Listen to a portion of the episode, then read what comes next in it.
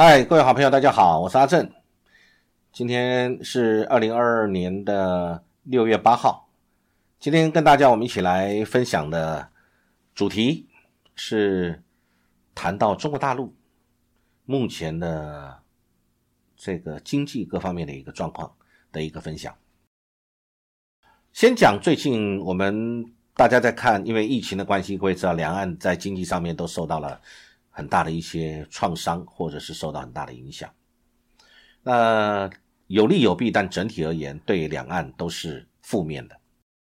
呃，有人这么说，我们来看二零二一年的经济状态，两岸官方的数字差异极大。如果就我的记忆里面来说呢，站在中国大陆的官方的立场，他们公布的数字是两岸的贸易额，就是台湾出口到中国大陆的占了两千两千五百亿，两千五百亿。那么。这个台湾从中国大陆进口的只有七百多亿，所以表示台湾的顺差等于大陆的逆差，有差了一千七百多亿，这表示台湾赚了中国大陆一千七百多亿。那台湾的官方马上跳出来说：没没没没有这么多，台湾官方的数字呢是两岸的只有两呃这个台湾到出口大陆的。只有八百多亿，那啊，台湾出口大陆的一千八百多亿，大陆进口到台湾来的八百多亿，所以两个我们的台湾的顺差只有一千亿左右，哦，所以差了七百亿。大陆说你台湾赚了我一千七百亿，台湾说没有，我只有赚你一千亿，这就是二零二一年两岸的经济的一个数据啊，呃，那我们从这里面来看，那中国大陆到底？最近好不好？尤其各位感觉得到上海的封城给大家带来的很大的震撼，因为上海毕竟在中国大陆来说，它是一个经济首善之区，它的资讯相对的也比较的这个不会那么封闭，很多讯息跟视频我们大家都看得到。再来有很多的台湾同胞是住在上海的，那当然这两天我们又看到上海。解封了，所以很多上海的民众疯狂的跑到了外滩，在海边野餐露营，做一种报复性的消费啊。那当我们很高兴，上海终于离开了这个困境啊困境。我想这个在台湾我们是可能大家会觉得没有办法接受的。那我相信在在大陆也是一样，上海。上海的人民也是没办法接受，一封封了这么久，然后对于他们的看病、就学、就业都不用说了，就关在家里，你什么通通停，然后民生物资采买或者是你的生活必需品都受到很大的影响，那生活品质受到严重的影响，你的人生出入、人生的自由也受到了很大的影响。那当然，最近解封了以后，大陆的国务院也宣布了一系列的。这个财政、金融啊，各方面的一个措施，准备来重振受损的经济。因为这个大家都知道，最近有很多的报道有特别提到，大陆如果减少一个 GDP 或增加一个 GDP，一年它可以增加或减少的就业人口是两百到两百四十万。一个 GDP 的影响，今年很多的媒体呃在做预测，或者很多的机构在做预测，今年中国大陆的经济成长率可能保四，实实际上的经济成长率可能保四都有很大的问题，保四都有问题，这表示对于前几年以前中国大陆保呃每年的经济成长率六趴百分之六七个百分点五个百分点六个百分点这种来讲是差别很大了，一个国家它的。这个 GDP 的成长率差一趴，可能就影响很大。那这次不论是受到了疫情的影响，或者是中国大陆自己政策的影响，对于整个的产业都有很大影响。再加上俄乌战争在持续了这一从二月份到现在六月份，持续了一百多天啊，整个对于整个世界都有很大影响，对中国大陆当然影响很大。对台湾影响大不大？也大。各位看到了，无论是这个运输传奇，或者是我们在贸易上面供应链的断裂、短链啊等等，都会造成很大的影响。那那中国大陆他最近做了什么事情？那我们再看最近做了什么事，准备做什么事？我们先要看之前他们做了什么事啊？我想接下来我们一个一个来讨论。那在基建。啊，跟这个据媒体的报道，在中国大陆现在开始在基建、基础建设跟汽车这两个火车头产业，它放宽了。那当然，它也这个这个呃基建之外，另外一个房地产，这个房地产是很重要的。各位都知道，房地产的发展在这个中国大陆在前一段时间，那基本上是受到了严重的打压。那当然，因为再加上川普任内的中美的贸易战，造成中国大陆很多产业有很大的影响。那接着后来，因为在新冠的这一段时间，二零二一年，呃，他们控制的是很好的。那拜登上来以后，本来以为跟川普之间会把贸易战缓和，中美关系应该会有一个一个很良善的一个环境。结果呢，因为有很多的因素，结果大陆的经济并没有好。反而持续往下暴跌，那这里面这个很大的原因，有人这么说，也媒体也这么谈，那我们可以来分析他讲的对不对？有谈到这个原因跟共同富裕这个概念啊，在呃这个跟这个有很大的关联。那但是我们在现在一开始破题，我们要先谈清楚，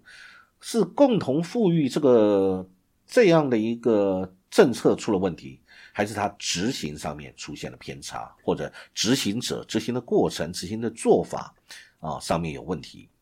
各位都知道，我们大家普遍民间有讲中国三难，这边是住房难、呃上学难啊，跟这个看病难。所以住房、教育跟医疗这三个重要的是中国大陆一直都要解决的问题。各位知道，中国大陆一年的以今年二零二二年来说好了。今呃二零呃，我们现在中国大陆的这个高校，也就是大学加专校大专的毕业生，在这一年，今年有多少人呢？今年预计是有一千零七十万左右。好，这个中国大陆的毕业生，台湾的毕业生，大学毕业生有多少？各位去查一下，就是大概二十几万，不到三十万啊。但台湾的出生人口，现在以去年来说。大概是十五万、十六万，但台湾的死亡人口是超过十五万、十六万，是十七万、十八万啊左右。所以去年为什么杨志良署长特别谈到生不如死？去年二零二一年台湾的出生率十六万，那死亡率呃死亡人数好像是十七万，反正就是出生的比死亡的还少，所以生不如死。中国大陆一样，你照我们的人口比例来算。中国大陆出生去年的出生人口，啊，这个是一千万出头。那以前中国大陆的出生人口那是两千万，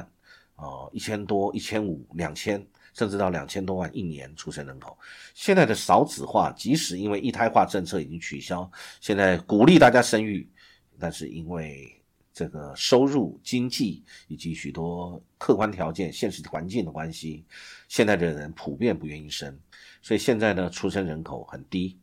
呃，所以相对的这个问题一直存在，而且未来还会继续存在，也就是全球的老龄化，包含台湾跟中国大陆的两岸的老龄化，都是。呃，这个未来会面对到的，而且很快就会面对到。那日本早就已经老龄化，日本的老龄化社会是很已经到现在行之有年了。呃，日本的老龄人口的占的比一直是全世界排行很前面的。那再来，我们要谈到，那既然如此，那么很多学生所谓找不到工作，这么多的大学毕业生、大高校毕业生毕业出来之后，今年将会是。很辛苦的一个求求职季，他们在求职上面将会面临很大的一个困难。我们看最近的报道，特别谈到，如果是以去考公务员而言，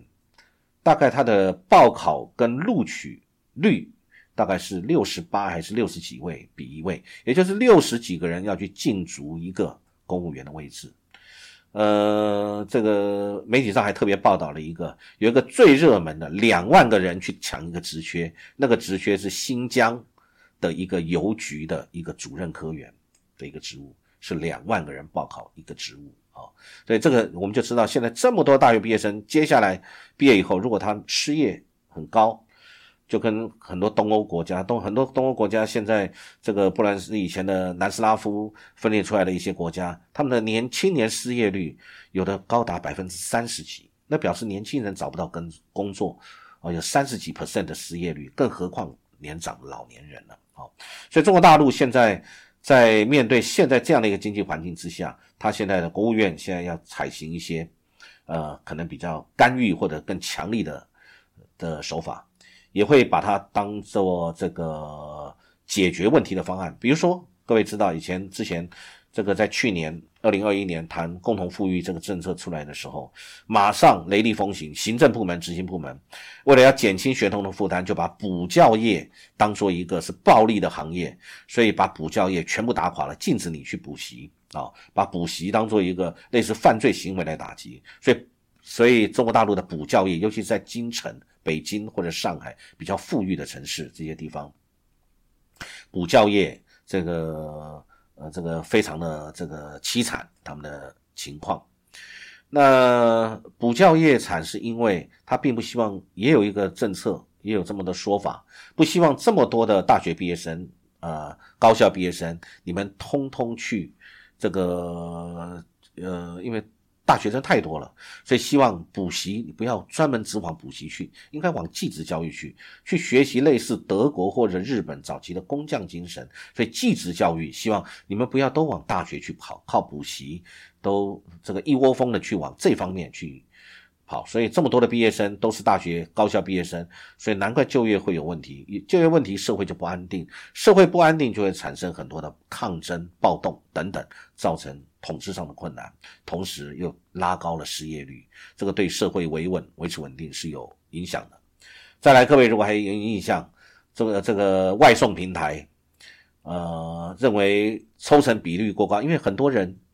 各位，你知道很多人他不去做其他的这种工厂作业员或者比较死板的工作，他宁愿是自由业的外送小哥。所以呢，外送平台因为外送平台的抽成比例很高，所以呢，要求政府要求外送平台你要降低抽成的比例，所以外送平台它也产生了很大的一个影响。那同时还有限制中国大陆小孩一周只能玩电动玩具一个小时，所以游戏业又产生了很多的困境。好，那综合以上，各位发现，在这个执行这个共同富裕的过程当中，我们姑不论这个共同富裕这个政策到底对或不对，而是在执行这个政策当中，它造成了很多现在的一个普我们普遍认为还可以很符合市场这个运作市场规则的一些运作的一些呃呃商家或者是产业产生了重大的困扰。那么相对的，它就打击到了市场的信心以及经济的上行发展。像滴滴打车跟阿里巴巴，他们后来要上市，或者是到美国去上市啊。那么不管是基于中美贸易大战的原因，基于中美彼此要脱钩的关系，要求到美国去上市的中概股全部下市，要求撤回中国。这个当然在中美贸易大战的那个篇章里面有特别谈到这一。块，所以导致不管是阿里或者滴滴，他们的股价都全面的大幅的下挫，下挫啊。那所以呢，当然更重要的就是中国大陆在去年对房地产产生了这个很严格的禁令，所以房地产全面大跌，也导致很多房地产的开发商啊，他们的这个经营产生了困境，后来出现了很多的问题啊，啊，也产生了很多的纠纷。那。我们要这么说，共同富裕这个议题在现在变成说，政府今天要来对它做一些呃一些做法，来不管是补救还是做法做修正、做调整、做方向上的一些变更。那么共同富裕的执行面的部分，它可能有打击到中外资本，尤其是中美的这个号称所谓的脱钩或者是供应链之间的一个一个战略性的问题。